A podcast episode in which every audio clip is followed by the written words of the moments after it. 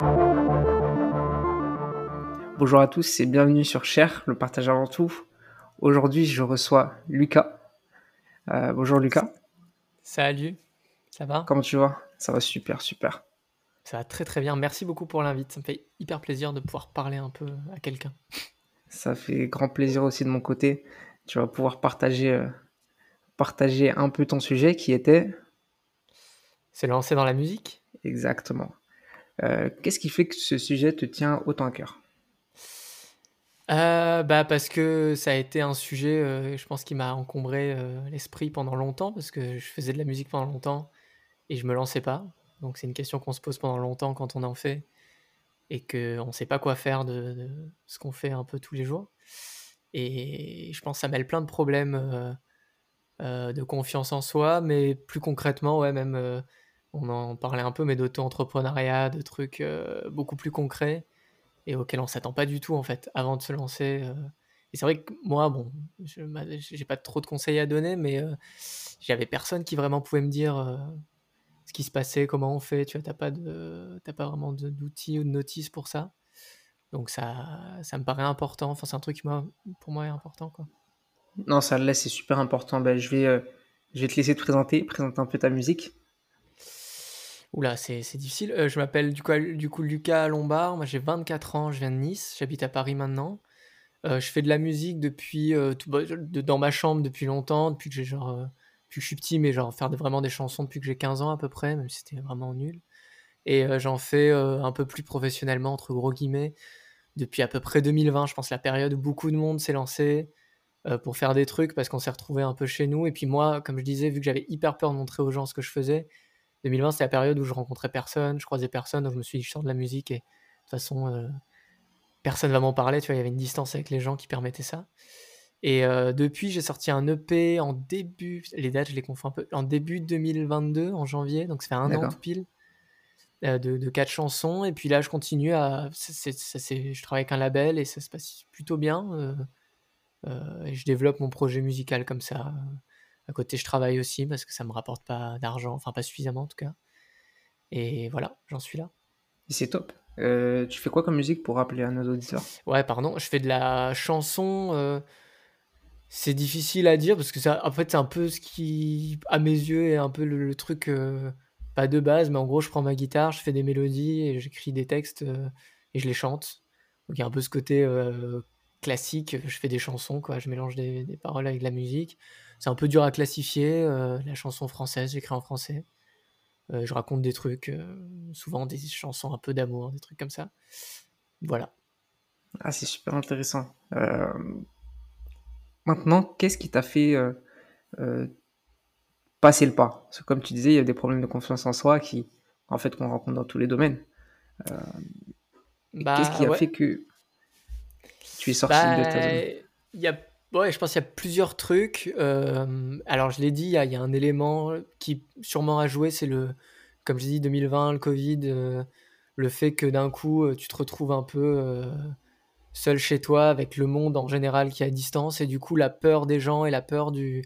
Tu vois, moi, des trucs tout cons, parce que si pour parler concrètement, j'ai fait longtemps, tu vois, du foot, enfin, même le fait d'être à l'école, d'être avec des potes, et moi, je le disais pas que je faisais de la musique, tu vois.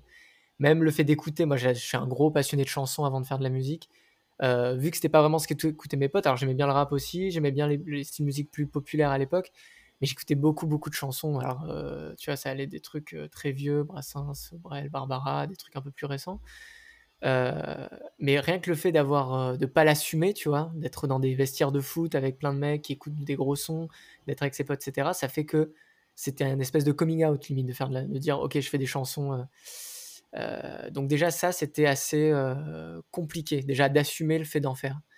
Ensuite euh, je pense avec le temps la maturité juste j'ai assumé l'idée que c'était moi quoi que genre ouais Lucas c'est pas que enfin tu vois tu peux être à la fois aimer le foot aimer le rap aimer la chanson en faire chanter donc en vrai c'était plus un truc de maturité aussi je pense qui est intervenu 2020 du coup j'avais 22 ans c'était un où tu t'en fous peut-être un peu plus de ce que pensent les gens. Et, euh, et puis, bah, je sais pas, j'avais des, des, amis qui m'ont aussi. euh, Enfin, tu vois, tu commences à montrer aux gens, tu as une hyper grosse appréhension du regard des autres, et puis quand tu montres, bah, tu te rends compte que les gens en fait sont plutôt sympas, sont plutôt compréhensifs. En général, ils t'envoient pas chier, ils disent pas euh, c'est horrible, euh, va te faire foutre ou quoi. Ils disent ah bah non, c'est cool, ou ils te donnent des conseils et tout. Et ça aide vachement, quoi. Tu te dis d'un coup, bah non, en fait, les gens sont cool, il n'y a pas de raison. C'est ça, et c'est à ce moment-là qu'on se sent un peu stupide et qu'on a un, un petit peu Bah de regret de ne pas s'être relancé avant. Ouais, parce que ouf. cette appréhension, en fait, elle n'était pas du tout fondée. Ouais, tu. Et puis en fait, l'autre partie des gens, c'est devenu en fait un problème, alors que. C'est-à-dire que soit les gens s'en foutent, ça, ça, à la rigueur, c'est le pire. Mais alors, je pense qu'il faut attendre, il faut atteindre un certain niveau de notoriété pour que des gens vraiment commencent à t'insulter. Je pense que c'est le moment où ça commence à marcher. Si tu as des gens qui t'écoutent alors qu'ils n'ont pas envie de t'écouter, ça veut dire vraiment que tu suffisamment de succès pour. euh, avant ça, il y a soit des gens qui s'en foutent, soit des gens qui disent que c'est cool. Alors, euh, pour le moment, je suis dans cette période-là et c'est assez agréable. Alors, évidemment, c'est un peu chiant que les gens s'en foutent parce que t'aimerais que les concerner plus, mais c'est le jeu, tu peux pas plaire à tout le monde. Enfin, tu peux même pas, ne serait-ce que plaire, mais juste concerner tout le monde. Tout le monde peut pas trouver ça hyper intéressant ce que tu fais. Faut se battre aussi avec cette idée que parfois tu passes genre, euh, ça doit être pareil pour toi ou pour quoi que ce soit en fait qu'on crée. Tu passes beaucoup, beaucoup de temps à réfléchir euh, à ce que tu fais, tu mets beaucoup de toi, puis après quand ça sort, bah t'as bah, 99,9% de la population euh, mondiale qui s'en fout quoi. Et parfois c'est un peu dur, c'est un, tu te dis bon, bah ok les gens s'en foutent, puis t'as deux trois personnes qui trouvent ça cool et ça te réjouit. C'est totalement ça, parce qu'on considère euh, toujours notre projet comme un peu notre bébé. Et Ouais. euh, on veut que tout le monde s'y intéresse, parce que pour nous, c'est génial. Sauf que dans les faits, c'est un peu différent, parce que c'est une question de goût aussi. Euh, et tout le monde n'est pas assez ouvert d'esprit pour euh, tenter euh, de nouvelles choses. Et puis ça plaît pas à tout le monde, hein. Moi il y a plein de trucs, euh, enfin moi en plus très personnellement, je, je peux pas dire que j'écoute absolument tout ce qui sort, enfin on, on consomme chacun, on a chacun nos petits domaines de prédilection. euh, c'est comme ça, c'est humain, tu vois. Dans ta playlist, euh, tu peux pas tourner à 30 chansons par jour, tu vois. T'en as 4-5 que t'écoutes et ça change chaque semaine. Il faut se faire de la place dans les oreilles des gens, c'est pas simple, c'est- aussi cool, c'est challengeant aussi. hein. C'est clair. Bah, tu fais la, bonne transition sur la prochaine question que je voulais te poser. C'était que euh, l'industrie musicale, elle a totalement changé euh, au moment où justement tu t'es lancé. Il y a eu un grand changement à ce moment-là. Comment est-ce que toi, tu as vu ça? Est-ce que tu étais dans l'après, dans l'avant, dans l'entre-deux? Bah, euh, moi, euh, je me rendais pas trop compte parce que j'ai découvert, en fait, et ça, je crois que c'est le truc le plus, le, enfin, le plus formateur quand on commence à faire des trucs, c'est-à-dire qu'on on peut se préparer autant qu'on veut. Quand on commence à faire, on apprend énormément sur le tas. Euh, moi, je connaissais pas l'industrie de la musique du tout, c'est-à-dire que j'étais très scolaire, j'ai fait des études et tout, du coup, il me fallait toujours des diplômes pour accéder à l'étape d'après. Là, euh, personne t'explique où il faut aller, quels acteurs il y a, qu'est-ce que c'est un label, qu'est-ce que c'est un distributeur, comment est-ce qu'on fait une chanson bien produite, qu'est-ce que c'est un arrangeur, etc. Donc, euh, je pense la, la transformation que tu veux dire, du coup, c'est genre en 2000, enfin le côté euh, euh, 2020 très digitalisé où tout devient. C'est ça. Très euh, digitalisé, euh, le, même le fait que, que TikTok en fait a pris une énorme place dans, dans la musique, que la communication était totalement différente, l'indépendance aussi des artistes, il faut en parler parce que c'est un sujet qui, qui a fait un, un- grand, un grand boom aussi. Ouais, bah euh, carrément, il y a un peu et, et tout ça, ça tombe. Mais je pense qu'en fait, c'est une problématique que moi je me suis pris dans la gueule, mais que tout le monde, en fait, euh, tous les auto-entrepreneurs artistes, slash artistes se prennent dans la tête. C'est-à-dire, bah, tu te retrouves. euh, je pense qu'on a plus ou moins grandi dans une époque où il y avait encore des. Enfin, à la Fnac, il y a encore des disques, etc. Et puis petit à petit, il y a Spotify qui est arrivé, fin des années 2000, début des années 2010, etc. Donc, on a grandi dans un monde euh, hybride où il y avait un peu les deux.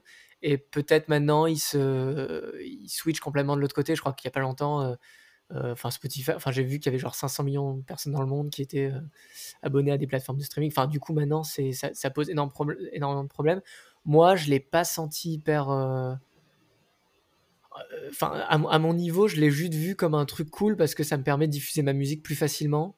Maintenant, je me rends compte que ça pose énormément de problèmes sur le plan euh, métier, quoi. C'est-à-dire que je peux pas vivre de ça euh, parce que bah, je peux pas vendre de disques euh, et parce qu'en fait, c'est gratos d'écouter de la musique. Bon, on parlait de Spotify, mais en fait, ma musique est dispo sur YouTube. Enfin, c'est pas comme un film, comme un, une expo, comme un truc où on accepte de payer la musique. En fait, si je te dis d'écouter une chanson, tu vas jamais aller à la Fnac pour l'acheter. Tu vas taper le titre c'est plus un problème économique, je pense, pour moi. Mais en fait, le côté digital, moi, ça me sert assez parce que ça me permet d'avoir un lien assez direct dans le fait de proposer ma musique. Et le côté indépendant, euh, je me sens pas vraiment indépendant. Alors, évidemment, je suis pas signé dans une major universelle ou quoi, mais je travaille quand même avec un label, avec des gens qui m'aident énormément.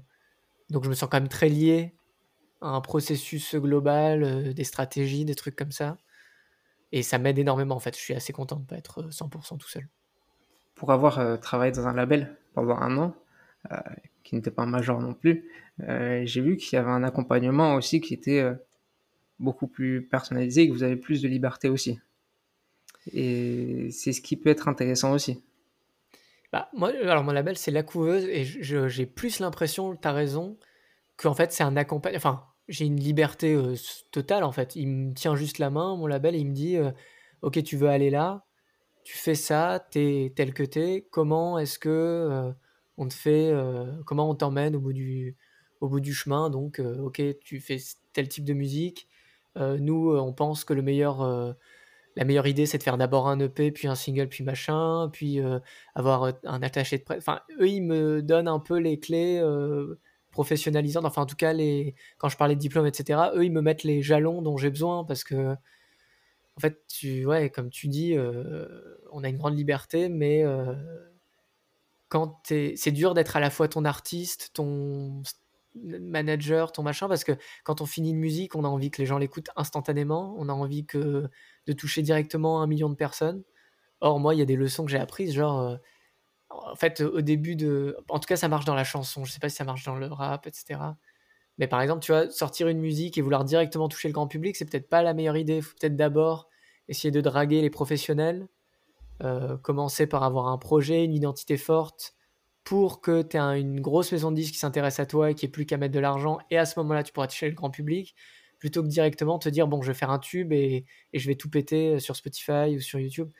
Euh, tu vois, il faut voir un peu plus loin. Euh, alors que toi, quand tu fais ta musique, tu dis, bon, j'ai trop envie que ça sorte demain, tu vois. Et ça te permet de trouver un temps long, de te calmer. Mais c'est un travail d'accompagnement, carrément. Et euh, c'est pas du tout en mode, je suis pas modelé ou quoi. C'est une prise en charge. On m'explique comment arriver à mes fins, en fait. En, parlant de, de, niche, comme tu disais, il y a un rappeur qui l'a dit il y a pas très longtemps. Donc, oui, ça marche dans le rap. Et qui conseillait, en fait, de démarrer par une niche et d'arrêter de vouloir en fait euh, toucher le, le grand public euh, instantanément parce que c'est là où tu te perds. J'ai oublié le, rappeur. Euh, ah, moi aussi, c'était genre toucher d'abord 1000 personnes, enfin de fidéliser. c'est si tu fidélises 1000 personnes après qui achètent ton. Et c'est vrai parce que, bon, moi je m'y connais pas hyper bien, encore une fois, je suis très. Enfin, je suis assez néophyte, hein, ça fait pas longtemps que je fais ça. En fait, ta rémunération, si tu, tu sors un gros tube euh, mais que derrière, euh, tu passes dans beaucoup de playlists, mais personne n'est trop engagé, on te connaît pour un son, et t'as pas une grosse communauté derrière qui consomme, en fait, ouais, tu vas avoir un son sur Spotify qui va être à des millions d'écoutes, mais derrière, tu mobilises personne. Alors que si tu fidélises, comme c'est là, je cite juste ce que disait ce rappeur, c'est vrai que j'ai oublié le nom. Mais si tu fidélises en fait euh, une petite communauté de gens qui te suivent, en fait, c'est là-dessus que tu peux construire une carrière et vraiment parce que c'est con, mais en fait, ça reste une économie. Moi, euh, si j'avais plus d'argent, j'aurais aussi plus de temps à y consacrer, donc je pourrais faire plus de chansons, plus. Donc il faut à bout d'un moment quand même que ce soit viable économiquement, quoi. Euh, et pour ça, il faut quand même euh, demander un truc un peu fou, c'est-à-dire demander aux gens d'acheter un truc qui est gratos. Donc c'est un beau défi parce qu'en gros, tu comptes sur l'amour des gens, sur vraiment leur envie de te soutenir. C'est hyper pur, tu vois, comme démarche de l'autre, c'est un peu injuste parce que bah, c'est pas le cas du cinéma, c'est pas le cas de d'autres formes d'art, tu vois, même euh, cinéma, bon, il y a Netflix et tout, mais il y, a quand même le côté de payer une place pour aller voir un film au Cinoche. Donc euh, c'est un peu injuste, des fois tu te dis, bon, c'est un peu con, tu passes beaucoup de temps, c'est hyper cher en fait de faire une musique, de faire une chanson, de la produire, de machin, et c'est gratos de l'écouter. Donc euh, c'est un paradoxe. Ah bah oui, c'est clair. Je viens de me rappeler du, du rappeur, c'est Luigi. Ouais. C'est Luigi qui l'a dit, ça m'est revenu d'un coup. Euh, toi, tu as un master, c'est bien ça? Euh, Un master, c'est-à-dire? Euh, En études. Ouais, ouais, bah juste, je viens de le passer. Tu viens de le finir, bah, félicitations. Merci. C'était quoi comme étude? Tu peux nous le rappeler? Ouais, j'étais, j'étais à Kedge, j'ai fait, un double diplôme marketing et un truc art et industrie créative, à Paris et je viens de le le terminer là. Est-ce que ça t'a servi un peu dans ta démarche, heu entrepreneuriale, musicale? Oui, je crois vraiment qu'en tant qu'artiste aujourd'hui, mais ça c'est mon petit avis, peut-être biaisé parce que j'ai ce biais-là où moi je j'étais quand même dans un process alors je suis pas du tout fan moi des écoles de commerce, je pense que c'est vraiment pas la meilleure expérience de ma vie.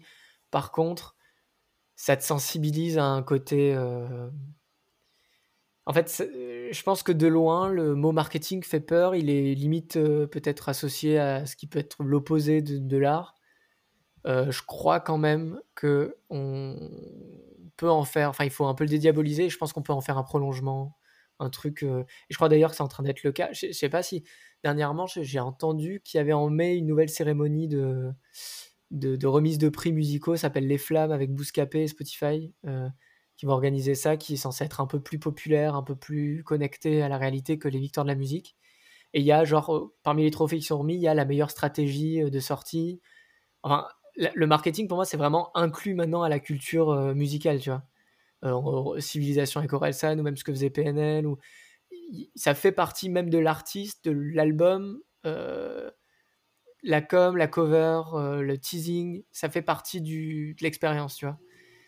Et je crois que, heu, il faut un peu dédiaboliser le truc et je pense que le fait, bon, de vivre à cette époque-là, évidemment, avec les artistes que j'ai cités, ça aide, mais le fait aussi d'être en contact, avoir des cours et cetera, heu, ça te permet d'avoir une approche du truc qui est un peu différente et un peu moins, heu, comment, heu, j un peu moins cliché. J'ai pas l'impression vraiment si tu bosses pour Coca-Cola, évidemment, c'est un peu dégueulasse parce que tu vends des quand tu vends de l'art, je pense qu'il y a un côté un peu pur quand même, d'essayer de mettre, Oui. de l'investissement, de la créativité dans un projet. En fait, ça montre juste que, ouais, tu as envie que les gens l'écoutent et ça peut être très pur et très très cool, en fait, de de de faire participer les gens. Enfin, je suis assez, curieux, moi, de tout ce qui est mis en place. De toute façon, tout processus artistique est est, est plus facilement valorisable que qu'un produit direct, quoi. Ouais, c'est puis c'est beaucoup plus valorisant. Tu sais pourquoi tu le fais, heu, quand tu bosses pour Coca ou Apple, bon, c'est un truc qui te dépasse carrément. Un heu, je pense qu'il faut vraiment différencier tout ça. Je suis entièrement d'accord. Pour, rebondir un peu sur ce que tu disais sur la rémunération, est-ce que, TikTok a totalement biaisé, heu, l'industrie musicale? Oh, pour être honnête, je peux pas, heu, trop dire. Je je connais pas assez, TikTok. J'y faudrait que je m'y mette. Je m'y suis pas beaucoup mis parce que moi, je suis plus Insta, heu et les réels vite fait. Mais c'est vrai que c'est un truc, il faudrait que je bosse, mais j'ai un peu de mal. Alors le franchement, j'aurais du mal à répondre à la question. Je j'ai pas j'ai pas trop de autant il y a beaucoup d'artistes qui me semblent enfin, je sais pas ce que toi tu en penses en vrai, parce que tu as peut-être un un avis dessus, que tu as bossé aussi en heu, en label et cetera. Je moi, je pense que ça peut aider aussi à faire découvrir des gens parce que, ap après en termes de rémunération, c'est un peu dégueulasse parce que du coup, j'imagine tu as des trucs qui tournent et qui sont, heu je sais pas ce que c'est ta ta la problématique que toi tu soulèves à ce niveau-là, Après, je bah, en fait, je te disais ça parce que j'ai l'impression que le le mode de rémunération de de TikTok n'est pas si mal que ça par rapport au mode de rémunération des plateformes de streaming.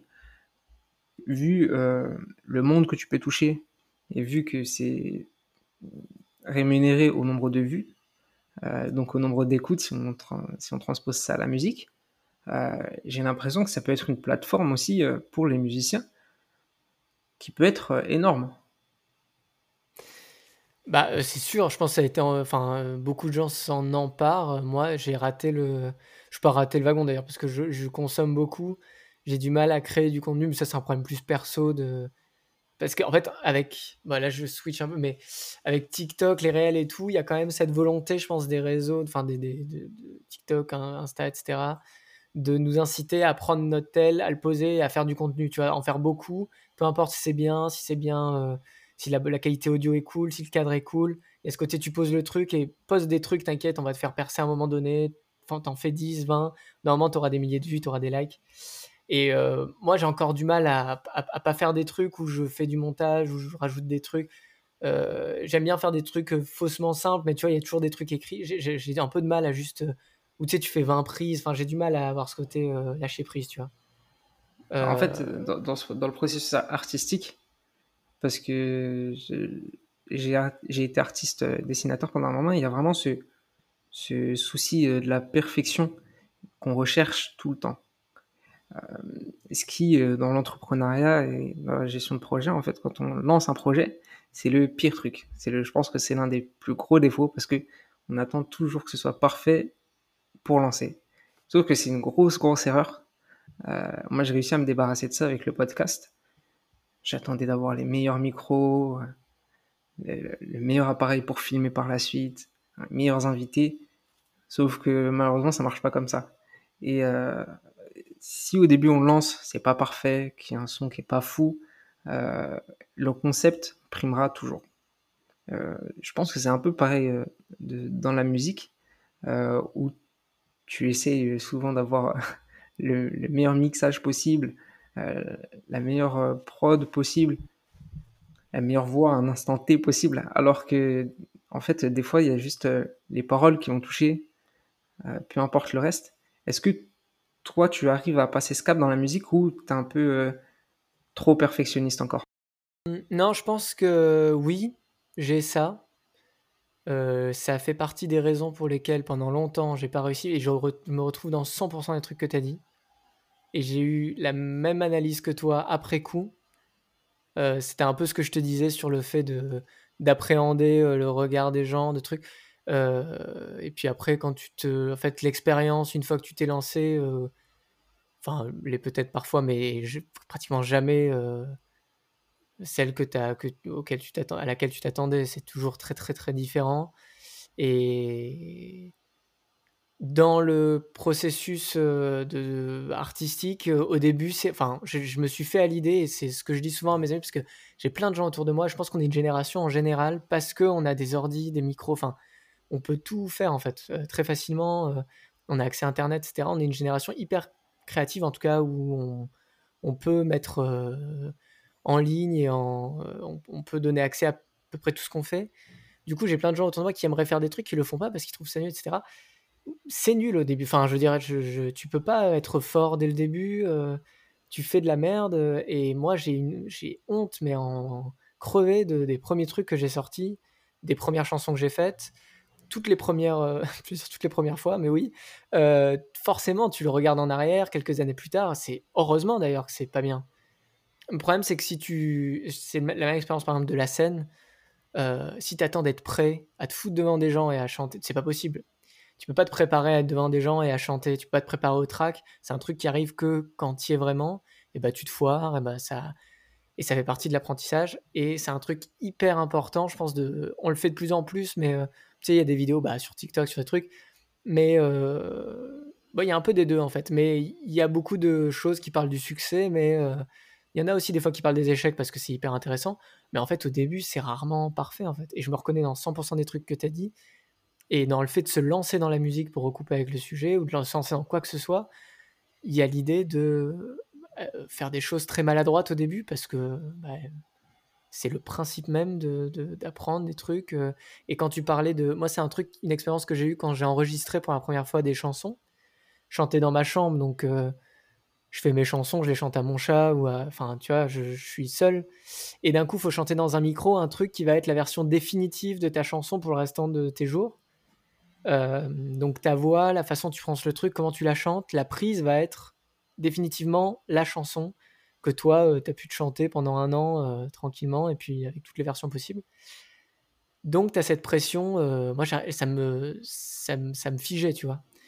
Et j'ai donc Samuel Cajal qui a réalisé l'EP, qui réalise l'album qui, qui, arrive, qui, qui, m'a, qui a été un mentor, tu vois, dans la réalisation, qui produit, qui produit les trucs, etc., qui m'a dit, mais Enfin, évidemment, ça sera mieux la fois d'après. Tu pourrais l'enregistrer 100 fois. Dans 10 ans, ça sera encore mieux mais il y a ce côté euh, vérité du moment, tu vois, genre, euh, si ta voix, elle flanche un peu, si euh, là, aujourd'hui, tu enregistres ce podcast avec ce micro-là, avec cet invité-là, c'est cette vérité à ce moment-là de ta vie, tu étais là, tu avais ce micro-là, tu connaissais ces gens-là, Et il y a un côté, bon voilà, c'était à ce moment-là, bon, tu pourrais le refaire dans 10 ans, ça sera différent, etc. Mais à l'instant T, ça peut pas être différemment.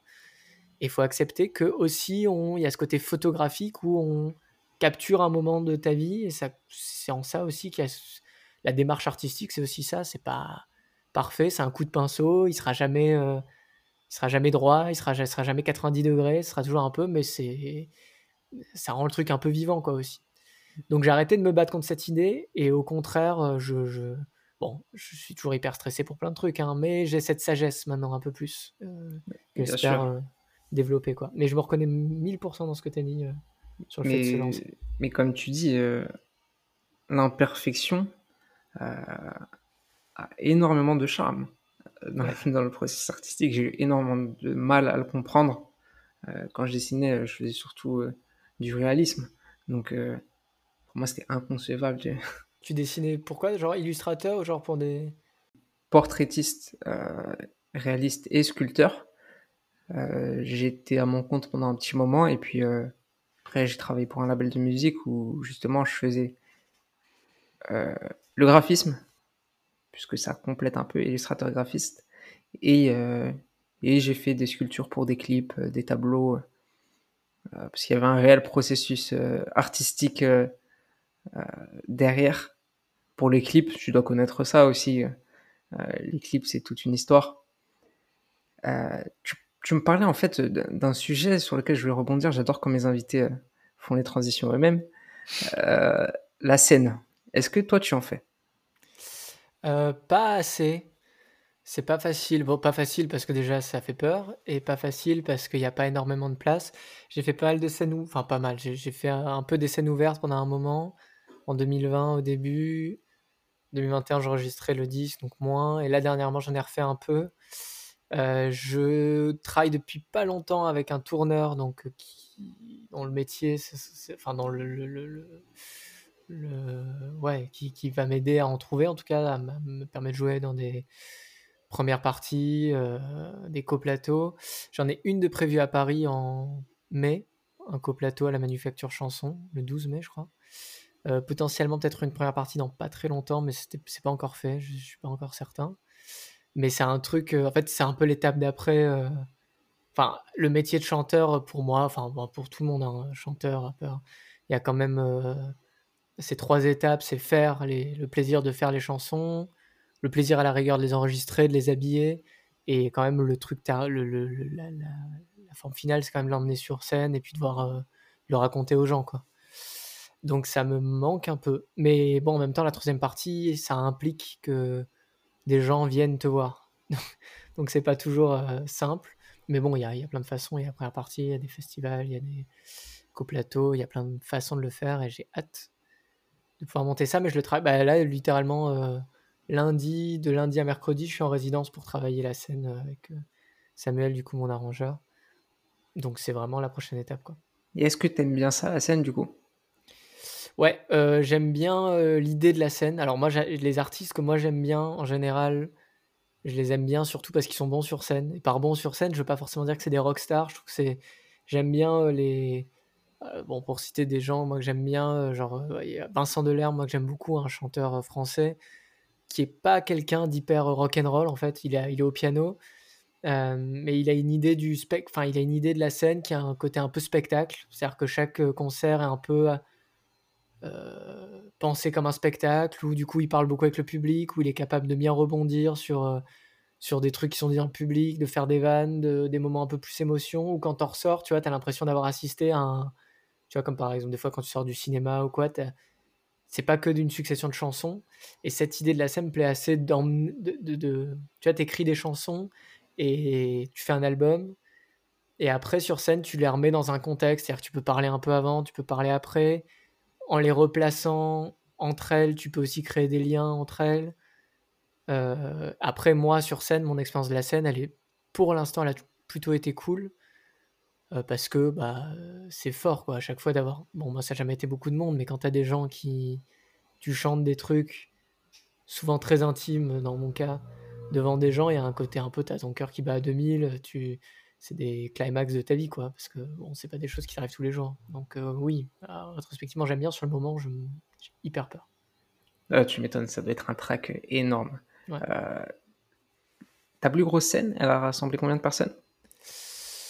Environ, je bien sais je sais pas. Moi, j'ai fait des c'était des souvent des scènes ouvertes. Je pense la plus grosse scène ouverte, ça devait être la Manufacture Chanson, mais les gens viennent pas pour toi, quoi. Ils sont là parce que c'est une scène ouverte. C'est là où je jouerai du coup en coplateau plus tard.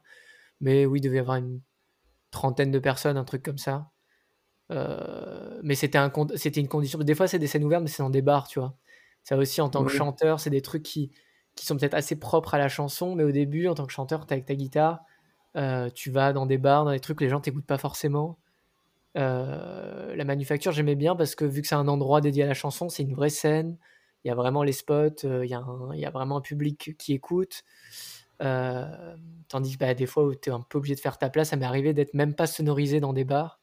Donc tu es obligé de gueuler, en fait. Enfin, c'est horrible, rétro rétrospectivement, c'est horrible de faire ça, mais tu apprends aussi énormément, quoi, parce que tu Ouais. tapes évidemment un peu des moments de solitude, heu, enfin, c'est la la partie un peu cruelle du métier, j'imagine. Oui, c'est formateur après, comme tu disais, Oui, c'est très formateur. Bah, quand tu te prends des trucs comme ça, après tu en ressors, heu, grandi, puis tu acceptes plus de faire des trucs, heu, pas sonorisés. Il faut au moins un micro pour que les gens t'entendent. Bien sûr. Enfin bref. Et bah, la Manufacture, je connais, heu, bah, du Ah. coup, il y a déjà un concert qui avait été organisé, heu, dans le label dans lequel je travaille et c'était, heu, je trouve c'est un endroit assez cool. C'est très cool. Moi, c'est un un miracle, l'existence de ce truc, parce que, ils quand même, ils ouvrent la porte à des artistes. Enfin, moi, je suis assez choqué en général. Alors, je vais pas dire, heu, machin, mais j'ai je me trouve très chanceux de vivre, heu, dans un endroit, dans un monde où je rapporte aucun argent à personne, même pas à moi et pourtant, grâce à des subventions, grâce à des trucs bon, il y a plein de problèmes, hein, mais on paye pour que je fasse de la musique. On m'ouvre la porte, heu, à des résidences, on m'ouvre la porte, heu, à des enfin, j'ai des endroits où des gens veulent bien m'écouter, qui sont sonorisés, qui ont énormément de matériel, des gens qui y travaillent pour que je puisse faire de la musique alors que moi je rapporte rien, quoi. Je crée aucune valeur et je trouve ça hyper beau, en fait, parce que je me dis: «Putain, je» et ils le font pour moi, ils le font pour tout le monde et je trouve ça, heu, génial qu'il y ait des lieux comme ça qui existent. C'est pour un artiste, il faut essayer de retrouver de trouver ces endroits-là pour se lancer, justement. Peut-être essayer de les repérer, ceux qui sont proches de chez nous. Alors, il y a Manufacture Chanson à Paris, il y en a dans notre ville et s'en rapprocher parce que souvent, ils t'offrent des solutions, tu vois? Au début, justement, quand tu as besoin de structure, heu, eux, ils te disent, heu, par où commencer, ils te t'aident à te mettre le pied à l'étrier, tu vois? C'est des endroits où justement tu peux te rater, où tu peux tester des trucs. C'est hyper important et c'est génial que ça existe. C'est un peu comme, heu, le Paname Art Café de Ouais, de la chanson. Exactement. Bah, il y en a il doit en avoir plein, tu vois? Même des open mic pour d'autres, c après, c'est un peu, j'imagine, heu, les scènes plus rap, heu, ou des trucs plus pop ou des trucs plus chansons. Chacun doit avoir un peu son périmètre, mais ça existe pour tout et on et je trouve ça génial, quoi. Je ils existent ces endroits pour de vrai. Moi, je croyais que c'était ça existait pas, ça existe et il faut absolument s'en rapprocher quand on veut se lancer, je pense. Ah, c'est super intéressant parce que je pense pas que ce soit vraiment populaire pour le coup et heu, tous ceux qui veulent se lancer dans la musique ne le savent pas forcément. Heu, je sais pas, peut-être un manque de communication autour de ça ou peut-être, heu heu, peut-être l'engouement aussi? Il y a je pense qu'il y a de ça. Il y a le fait que, bah, évidemment, vu qu'ils programment des artistes pas hyper connus, des artistes émergents, bah, évidemment, bah, leur leur programmation est pas hyper connue donc au final, ils sont connus par une niche de gens qui aiment bien découvrir ou par des professionnels. Mais aussi du fait que, bah, comme en fait, on grand enfin, c'est pas une critique, mais on va à l'école très tôt et on nous apprend qu'un métier, heu, on fait de 9:00 du mat à 18:00 le soir, un taf et pour ce taf-là, on gagne de l'argent. Il y a ce côté un peu là. Quand on te parle d'un endroit où, heu, bon, ben, on t'ouvre la porte, on te paye pour chanter alors que toi tu tu vois, c'est un truc qui rentre pas trop dans les mécaniques classiques, tu vois? Tu dis: «Mais non, ça existe pas ce genre de truc». C'est comme moi, faire un disque, je me suis dit: «Bon, va falloir que je dépense l'argent». Non, j'ai un label, il y a des subventions, il m'a payé enfin, j'ai été payé pour faire des chansons. Je me suis dit: «Mais personne les achète». Ils m'ont dit: «Mais c'est pas grave, tu de l'argent». C'est juste, heu, je crois qu'on n'est pas au courant, enfin, c'est un truc de communication, même pas tant des endroits, mais je pense juste il devrait y avoir une sensibilisation, peut-être même à l'école ou quoi, aux mécanismes. Comment est-ce qu'on peut être artiste, heu, aujourd'hui en France? Quel genre de subvention il existe? À quel droit est-ce qu'on a accès? Il y a des comptes formation, il y a plein de trucs en fait pour, heu même moi, je suis pas hyper au courant de tout, mais heu, on nous apprend surtout des trucs, bon, c'est normal, hein, la plupart des gens font ça et c'est important de le savoir. mais on nous apprend surtout les mécaniques classiques qui sont bah, tu taffes, tu as un salaire, et, moins ça. C'est dommage. Non, c'est vrai. Mais tu vois, j'étais pas du tout au courant de tout ça. C'est euh, super intéressant. Et j'espère que ça invitera des gens hein, à, se lancer et passer le cap. Euh, on va passer à la deuxième partie. Ouais. Euh, je voulais que tu me racontes une anecdote sympa sur le sujet, si tu as. Sur le sujet de la musique, une anecdote sympa. Alors, on m'en avait déjà demandé une. Euh, je sais pas ce que j'avais sorti. Alors, il y en a une qui est marrante, mais qui est pas une anecdote de fou. J'ai pas une carrière assez longue pour sortir des. J'espère que j'en aurai, j'en aurai d'autres plus tard. Euh, la première fois que j'avais fait une scène, un vrai concert, bon, qui était encore. Ça, on parle de trucs rétrospectivement qui sont nuls à chier. Bon, ça, typiquement, avec le recul, euh, tu vois, c'est le truc aujourd'hui. Je, je, meurs de honte à l'idée d'y penser, mais par contre, j'ai eu raison de le faire à un moment donné, parce que ça m'a permis d'apprendre. J'avais fait une scène dans le 14e, dans un café euh, culturel qui s'appelait le Moulin à Café. Et euh, c'était la première fois où je faisais vraiment une espèce de concert, entre guillemets, mais j'étais accompagné seul par moi-même à la guitare. Une formule de 40 minutes, ce qui est beaucoup trop long pour le niveau de préparation que j'avais. Et pour même le fait de faire un, guitare-voix, c'est très compliqué à tenir en 40 minutes. Enfin, ah, c'est clair. Bon, bref, j'étais au début, puis j'étais pas orienté, j'avais pas de label au début, donc c'est le genre de truc que tu fais, mais qui sont formateurs. Et à la sortie du truc, je me souviens que le premier retour que j'avais eu, et c'était juste après le Covid, vraiment, ça devait être vraiment un des premiers retours avec euh, concret de gens en vrai que j'ai eu.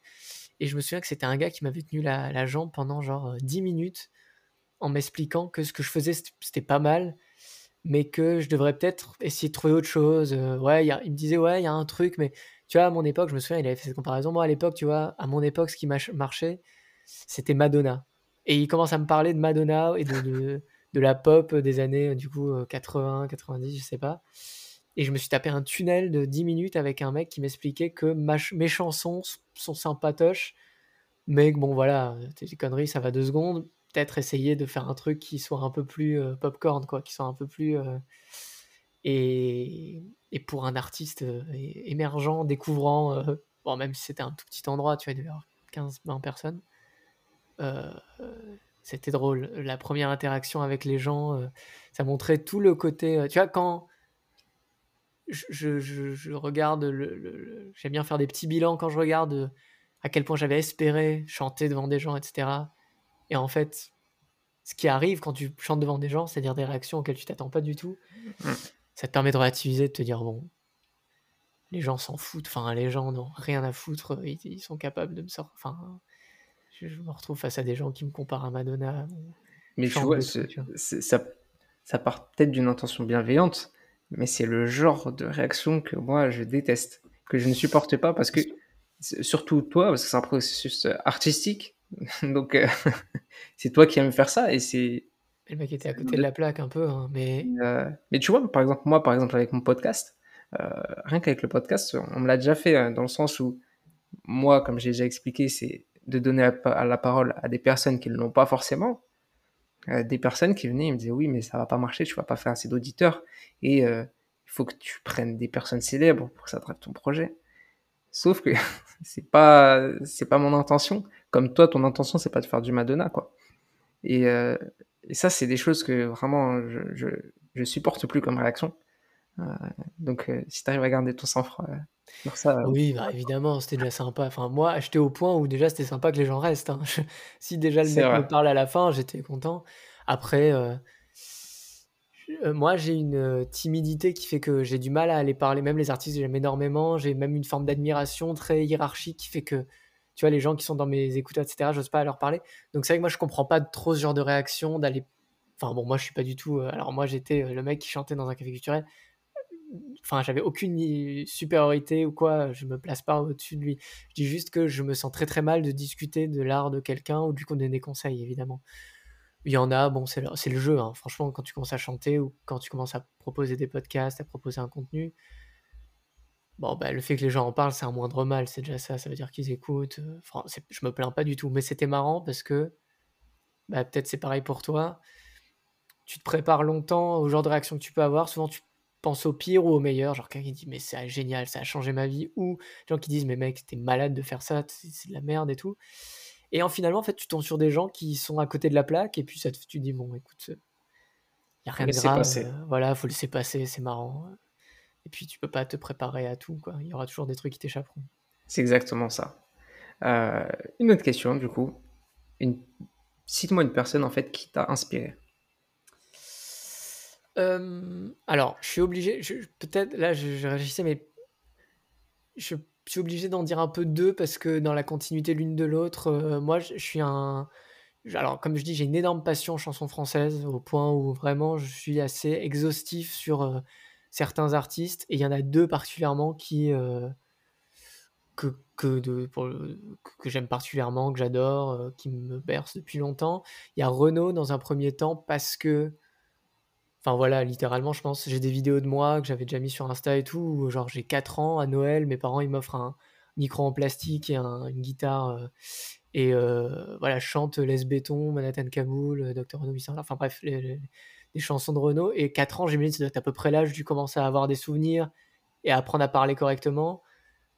Si je fais un calcul rapide, le temps que j'apprenne les chansons et tout, je pense j'ai à peu près appris à parler en même temps que de de chanter les chansons de Renaud. Donc je suis, heu, biberonné à ça et c'est indissociable de ma démarche, tu vois? Quand j'étais petit, je me déguisais en Zorro, en Spider-Man et en Renaud, quoi. Je mettais un bandana, un truc en jean ou en essayé de trouver un perfecto après en grandissant, mais ça m'allait jamais et cetera. Donc c'était avant, je pense, de faire des chansons et d'être, heu, Lucas, tu vois? De faire des chansons en tant que moi, où le jeu, c'était vraiment ma vie.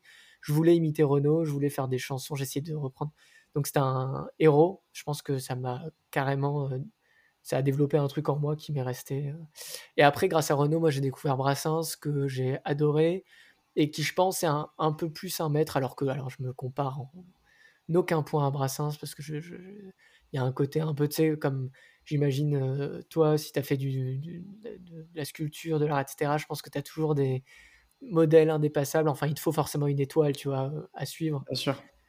Voilà, c'est un peu cet équivalent-là parce que c'est un tu vois, il faut que quelqu'un incarne un peu la perfection, tu vois? Le truc, heu heu et Brassens pour moi c'est un peu ça, c'est le mec qui écrit hyper bien, qui a une rigueur, heu, d'écriture, de métrique, mélodique et puis qui d'un autre côté s'est jamais trahi parce qu'en fait, même le gars a pas changé physiquement enfin le fait de pas raser sa moustache en en 60 ans d'existence, enfin il a eu la moustache à partir genre de 20 ans, même le fait de pas changer de barbe, tu vois?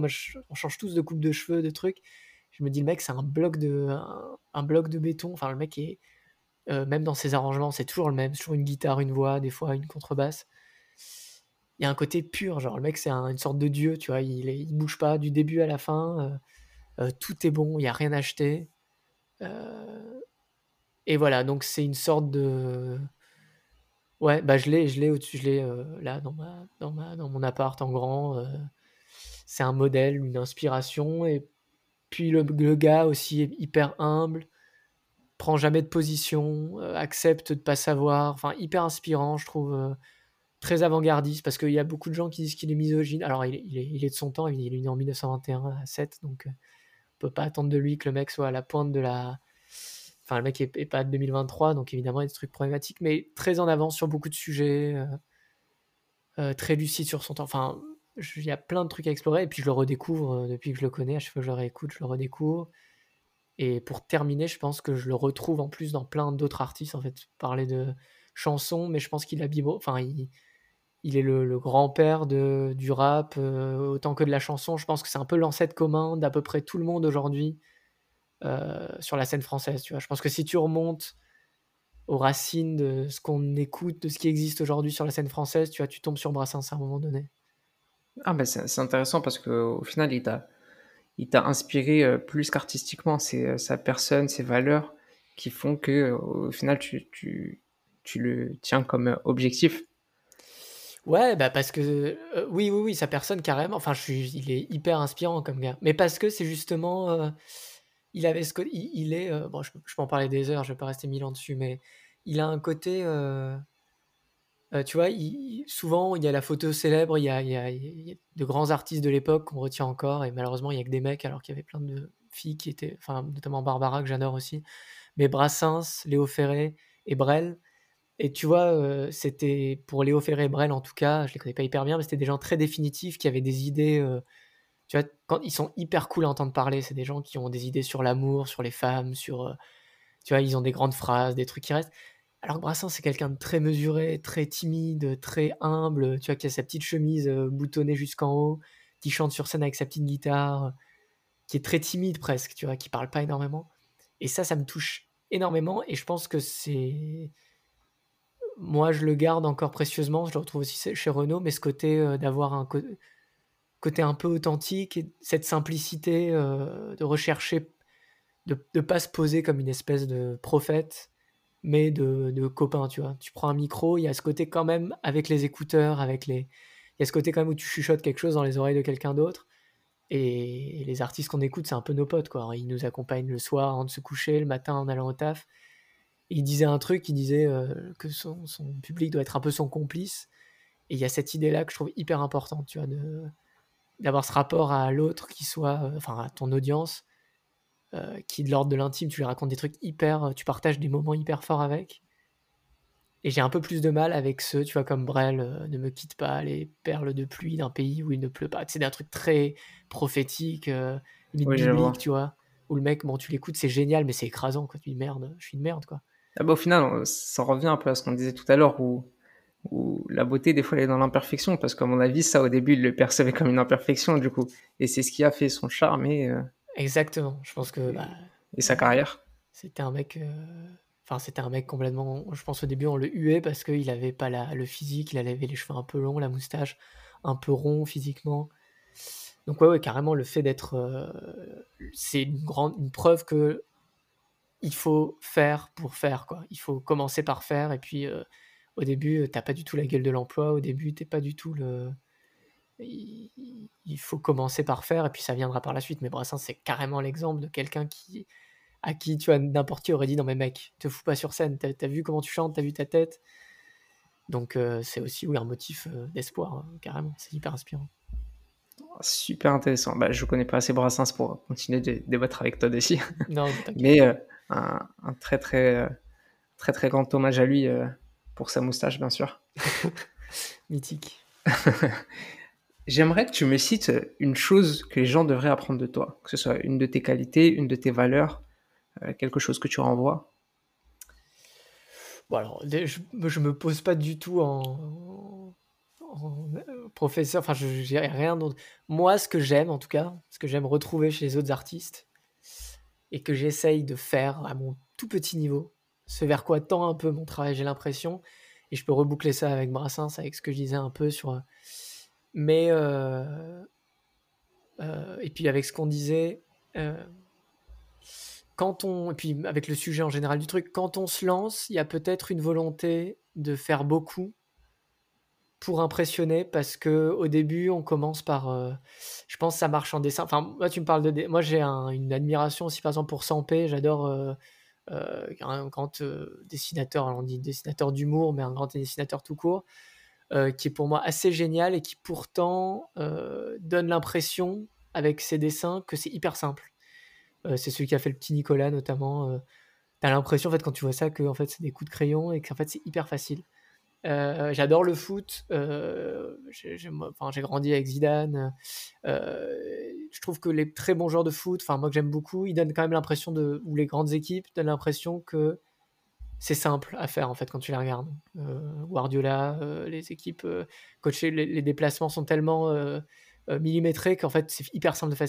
alors qu'il y a énormément de travail derrière. Et c'est pareil en chanson, c'est pareil en art en général. Euh, et l'effort de simplicité, de faire un truc qui soit accessible, que quand tu le regardes, les gens se disent Ah bah putain, j'ai l'impression que je pourrais faire pareil. C'est hyper communicatif et je trouve que c'est le truc le plus généreux que tu puisses faire. De mettre tous les efforts que tu peux dans un truc euh, accessible, je trouve ça hyper bien. Alors que, a priori, moi j'ai commencé par faire des trucs en me disant Ah, mais il faut que j'utilise tel mot parce qu'il est stylé, euh, ah, faut que j'essaye de, parler de ça parce que le sujet est cool et tout. Non, je, pense qu'il faut essayer de. Ça reste un mode d'expression et du coup, il faut être euh, intelligible et mettre tous les efforts possibles dans le fait de peut-être limite de réduire, tu vois, de. Tu vas proposer un truc facile à, à utiliser, tu vois, ben, même ça marche dans les inventions, tu vois, euh, si on parle de, business, quoi, Apple, enfin, tout va dans le sens de rendre le truc le plus simple d'utilisation possible et ça marche aussi dans, dans tout. Et moi, j'admire vraiment les artistes où quand j'écoute, je me dis putain, pourquoi j'y ai pas pensé avant, tu vois? Il y a un côté un peu génial dans le fait de se dire, mais merde, le mec il a eu l'idée avant moi, mais c'est génial. Enfin, je suis con. Moi, je, passe devant tous les jours et, et j'ai jamais vu cet angle-là. J'ai jamais vu, j'ai jamais eu l'idée de cette chanson alors qu'on utilise les mêmes mots, alors que. Et voilà, ça c'est un truc qui me fascine assez et que je que j'essaye de prolonger à mon petit niveau, quoi. J'aime beaucoup ce, ce mode de pensée. J'aime énormément ça. Euh, J'aimerais que tu me donnes euh, une citation. Euh, juste, je vais en donner une juste avant parce que ça rebondit exactement sur ce que tu disais. Euh, que je j'ai entendu euh, dans Top Chef euh, mercredi soir sur M6 pour vous dire. Il y en a partout des citations. Et un chef, c'est Glenn Vienne, qui disait que il suffit pas de s'étonner soi-même pour étonner les autres. Et ça, ça, me, ça a fait boum dans ma tête. Tu vois, c'est c'est vraiment une citation que je souhaitais partager. Tu la, tu la, tu la perçois comment, toi? J'ai bah, du mal à, je sais pas encore, il faudrait qu'elle infuse un peu en moi. Je sais pas comment toi tu la prends. Dans le sens où, tu vois, la, la, la perfection, notre perfection, n'est pas forcément la même euh, chez les ouais. autres. Donc ça rejoint en fait le, le, fait de faire simple en fait. Toujours faire simple parce que des fois on va faire. En fait ça, ce problème on le retrouve surtout chez les profils techniques, donc euh, ingénieurs, euh, développeurs où ils vont essayer de, de surcomplexifier en fait la chose, alors qu'au final, euh, quelque chose de simple, expliqué en trois phrases, ça va être beaucoup plus impactant. Ouais, euh, le, le, mais en fait, en plus, la, la chanson, mais peut-être même en fait tout, hein. je dis ça parce que euh, arriver à réduire, ça veut dire que tu comprends ce que tu fais en fait. Ça veut dire que tu arrives au, au c'est-à-dire que tu masterises ton truc. Quand tu arrives à réduire et à enlever tout le superflu, c'est le moment où tu as compris le truc en fait. Et Totalement. pareil, j'ai fait beaucoup de foot et tout. Du moment, un mec qui, qui enfin un mec qui veut en montrer trop, etc., c'est qu'il n'a pas vraiment compris dans quel sens on va, euh, l'effort collectif, l'effort euh, en chanson euh, ou dans le reste ou dans tout. Je, le, la, la, perfection, pour moi, hein, là je ne veux pas dire de choses, des conneries, mais pour moi, elle va dans le sens de la simplification, de l'épuration. Plus tu vas vers l'épure, vers le trait le plus simple, plus tu enlèves le superflu, plus ça veut dire que tu as compris ce que tu voulais faire. D'ailleurs, un concept que tu comprends assez facilement, tu peux en parler en, en trois mots. Alors bien tu vas te perdre dans des, des, explications, si ce que tu disais, tu te perds dans des explications si tu le comprends pas bien, parce que tu vas dire non, mais en fait, c'est ça. Enfin, et plus tu le fais en général, plus tu as de la facilité à en parler. Totalement, mais c'est comme quand tu disais tout à l'heure, euh, je, je, voulais placer ce mot-là euh, à cet endroit-là. Euh, pour toi, euh, tu dis euh, t'es mal à bête de phrase, mais au final, euh, au final, ton auditeur, se il va, va même pas comprendre, il va se dire, oh, bah, c'est pas si fou, quoi. Bah, ça joint, je pense, si je devais dire une citation, ça joint directement la citation que j'ai. Et en plus, alors là, comme quoi, c'est un strike parce que je boucle, c'est une, une, phrase de Brassens qui est même pas tant une, enfin, qui est une citation que qu'il avait écrit dans ses notes, qu'il a dit beaucoup de fois d'interview, mais qui dans ses, je crois que dans ses carnets, enfin, qui sont édités quelque part, c'est genre un ces carnets qui ont été édités, donc c'est plein de phrases de lui qui se notaient de temps en temps, et qui disait, c'est une phrase toute con, mais que je me garde en devise, qui dit euh, J'écris ce qui me passe par la tête, je me regarde pas écrire. Et là-dedans, je pense qu'il y a carrément cette idée, et encore une fois, je l'adore parce qu'elle est toute con et que justement, il n'y a même pas cet effet de vouloir dire un truc de ouf. Euh, au début, je pense que je me regardais écrire. Je pense qu'au début, quand tu veux, tu veux impressionner, même toi-même, hein, tu veux t'étonner toi-même, tu veux dire putain, il faut que je, il faut que je place le mot compliqué, il faut que je montre. Même timide d'autres, hein, c'est dur de se défaire de ses idoles. T'essaies de faire une chanson à la Brassens, à la Renault, à la Barbara. Et ça met du temps à réussir à être soi-même, à trouver ton délire à toi. Je pense des fois c'est l'effort d'une vie, tu vois, à trouver ton ton, T-O-N, oui. le ton, ta voix, etc. À te détacher complètement des, des influences et à plus te regarder écrire, c'est-à-dire à faire absolument ce qui te passe par la tête, à être dans le truc le plus pur, c'est-à-dire euh, qu'il y ait le moins d'obstacles possible entre ce qui se passe, ce que tu as envie d'exprimer, alors un chagrin amoureux, euh, le temps qui passe, ou quoi que ce soit, ou, euh, et la feuille ou le, le, les notes sur le, téléphone. Et idéalement, je pense que ce processus-là, il se ressent de ouf euh, par le, dans le public, en fait. Je pense que la sincérité, c'est un truc qui est dur à fake, à, euh, imiter, enfin à simuler. Euh, et j'ai, je, je, suis admiratif parce que je pense pas réussir à le faire à tous les coups.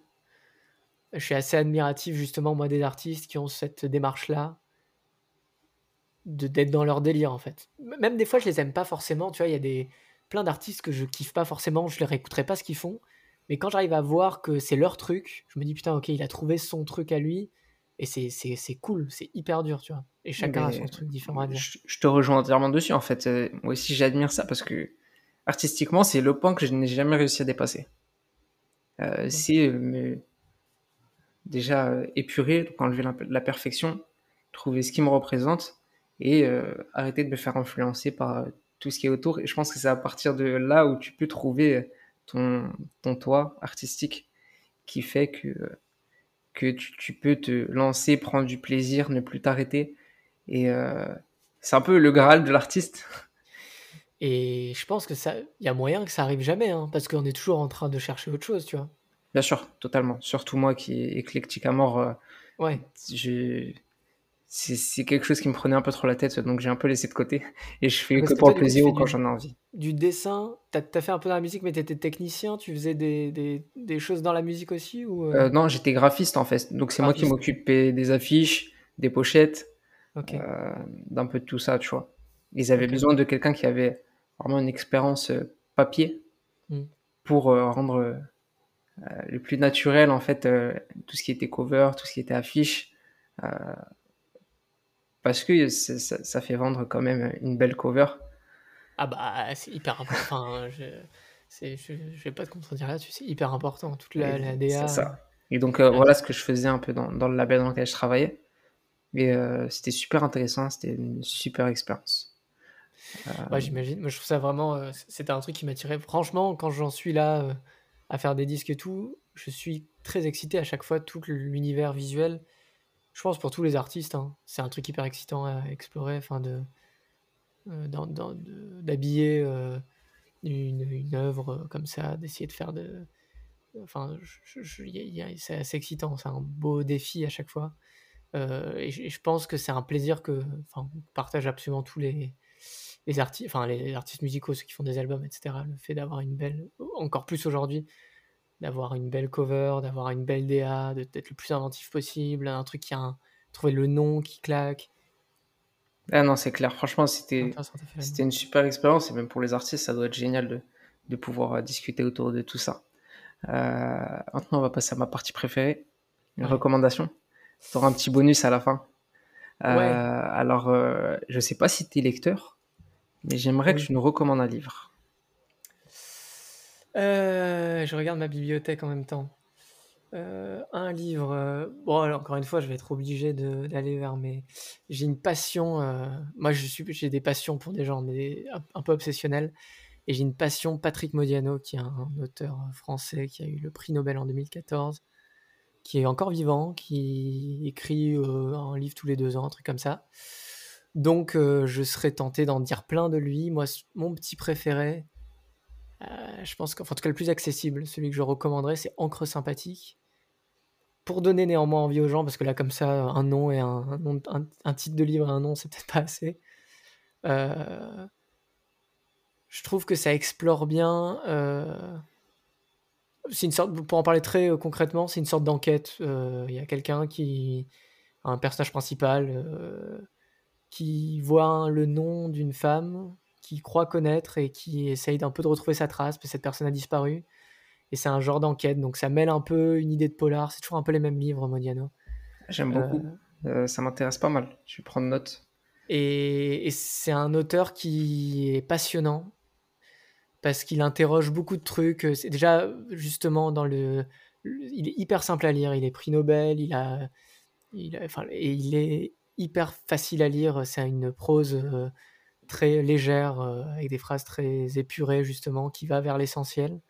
Donc hyper facile à lire et euh, qui interroge beaucoup de choses, surtout sur la mémoire, sur le comment ça fonctionne le souvenir, comment est-ce qu'on est vraiment nous-mêmes. parfois, tu vois, on se souvient de, tu vois, si à 60 ans, on se souvient de nous comment on était à 20 ans.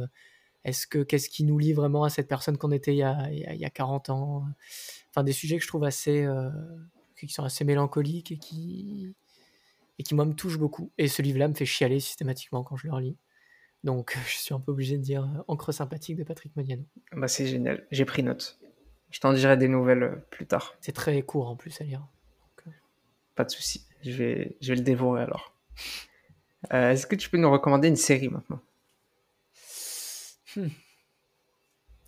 Alors, je suis pas hyper série. Euh, je, vais, euh, je vais dire un classique parce que euh, la série que je regarde le plus souvent, ça doit être The Office. Ouais. Même si on, la, même si on devait me la recommander, la recommander à tous les podcasts, euh, j'irai toujours oui, oui, oui. Non, pas encore. Ah. Le premier. Mais c'est une série que j'aime tellement. C'est le summum de l'humour pour moi. Ah. déjà que je suis très bon public. Alors, devant, tu imagines même pas comment j'éclate de rire.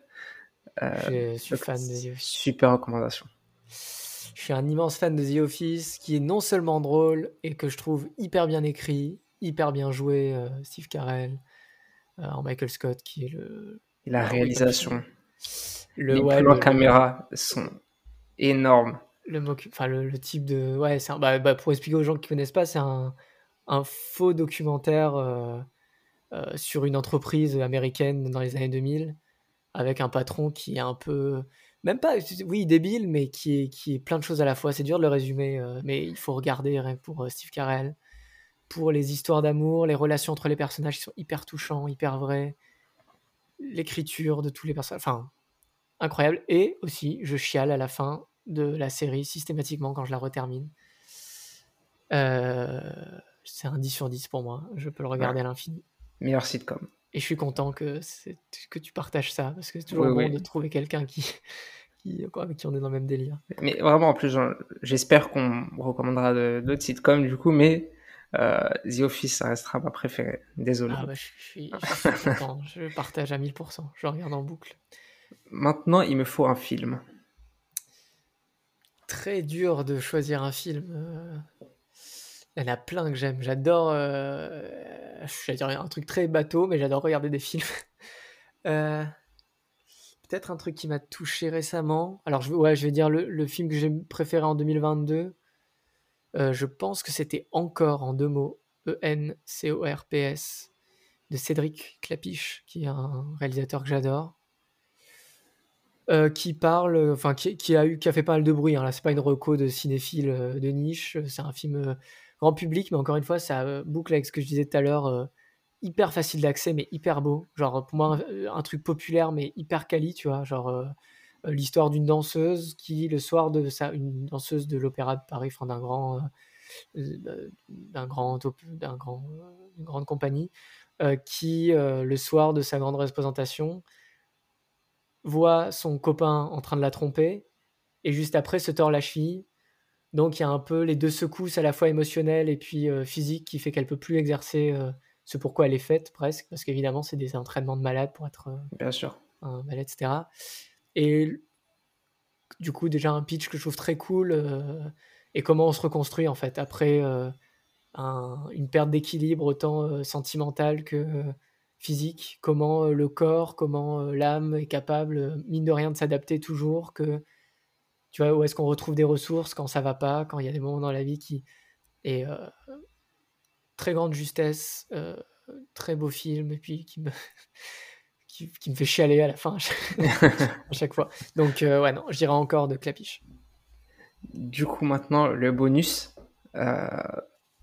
Est-ce que tu peux recommander un album? Oui, je peux recommander un album, même si c'est dur d'en recommander un quand euh, euh, je pense que l'album qui m'a le plus touché, enfin là je vais dire un truc, mais demain j'en dirai un autre. Hein. Euh, je pense que l'album qui m'a le plus touché, enfin je pense que je parle aux gens qui aiment bien ma, musique. Bon déjà j'invite tout le monde à écouter ma musique. Bien sûr, en dehors de ton EP bien sûr. non mais je, rigole. Mais c'est vrai que si si on aime bien la chanson, je m'adresse à des gens qui aiment bien la chanson parce que j'imagine que tu auras d'autres invités qui aiment d'autres trucs. Donc je vais parler de trucs que je connais bien. Il y a une artiste qui a sa petite notoriété, mais qui devrait être mille fois plus connue, que j'adore, qui est mélange entre pop, euh, texte hyper bien écrit, euh, euh, interprétation vraiment cool. Elle s'appelle Clio. C-L-I-O. Et bon, elle a sorti trois albums. Son dernier qui s'appelle L'amour hélas, je trouve assez génial.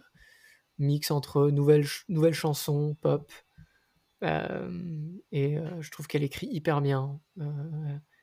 Et elle a un. Comme je disais, moi j'aime bien les artistes qui ont leur délire, qui ont leur, leur ton, leur voix. Et elle, elle a ce truc un peu mélodramatique, euh, très aussi cinéphile, euh, dans la cinématographique, dans la façon d'écrire, etc., que j'adore. Bah, son, son nom me dit quelque chose, donc euh, je crois que j'ai déjà écouté une de ses musiques. Ça me dit vraiment quelque chose. Elle fait, euh, elle, a sa petite notoriété, mais elle est très, c'est quelqu'un de très discret aussi, une personnalité très discrète qui est pas très réseau, qui s'exprime beaucoup par euh, ses chansons et qui, au-delà de ça, est pas hyper à l'aise, je pense, dans d'autres, euh, sur d'autres supports, tu vois, donc pas, qui cherche pas à être plus que ça, tu vois. Je trouve ça aussi beau, tu vois, juste elle fait ses chansons, elle fait ses concerts et puis c'est très pur. Et je suis admiratif de sa, de- de- tu vois, c'est vraiment quelqu'un qui aujourd'hui m'impressionne. De par ouais, la qualité de son écriture, de ses mélodies toujours très efficaces. ce serait un peu mon goal si j'arrivais à faire un truc comme ça un jour. Ça me, je pense que le, je pourrais m'arrêter après ça. Quoi. Donc, Je te le souhaite. euh, l'amour hélas, merci beaucoup. Puis d'un autre côté, peut-être, j'ai pas envie de m'arrêter, donc euh, le plus longtemps je peux. Je te souhaite de trouver ta voie et de ne jamais t'arrêter. voilà. Euh, merci beaucoup pour ces recommandations. T'es un super vendeur. Ils devraient tous t'embaucher pour faire Ah, leur je- com. Je suis dispo. Merci beaucoup, beaucoup pour euh, ce podcast. On arrive à, la fin, donc j'aimerais te laisser le mot de fin. Ah, merci à toi. Malheureusement, je suis hyper bavard, donc j'espère que j'ai pas été trop long. Mais c'est vrai qu'en tombant sur des trucs qui me passionnent et que la discussion est aussi agréable, et toi qui me fais rebondir sur des trucs, je pourrais tirer le fil des heures, tu commences à me faire parler de Brassens, des trucs, etc. Et c'est ça qu'on aime. Mais euh, c'est très cool de pouvoir avoir du temps pour parler, euh, surtout à un moment où euh, je trouve qu'il y a beaucoup de choses qui vont très vite. On parlait de TikTok, etc. Et c'est cool aussi, mais de trouver un temps long de temps en temps, tu vois, de se poser deux secondes et de voir les choses en perspective, de voir ce qu'on a fait avant, ce qu'on va faire après, ce qu'on est maintenant. Ça fait du bien. Et bah, merci pour ce moment. J'espère que ça bénéficiera à d'autres parce que c'était quand même le but. C'est euh, c'est- avec très très grand plaisir et Merci surtout merci à toi Franck parce que c'est exactement ce que j'essaie de transmettre euh, via ces podcasts. C'est donner la parole, exprimez-vous sur ce que vous aimez, sur ce que vous voulez dénoncer, sur ce que vous voulez partager. Euh, c'est exactement ce que je veux faire. La mission accomplie pour aujourd'hui, Nadir. Bah top. J'espère continuer d'accomplir cette mission chaque semaine. Ah bah, Donc, euh, je serai au rendez-vous, j'écouterai. Merci à vous tous d'avoir écouté cet épisode avec Lucas. Euh, J'espère qu'il vous a plu. N'hésitez pas à lui laisser euh, 5 étoiles sur les plateformes euh, d'écoute, Spotify maintenant aussi. Je vous dis à la semaine prochaine pour un nouvel épisode sur Cher, le partage avant tout.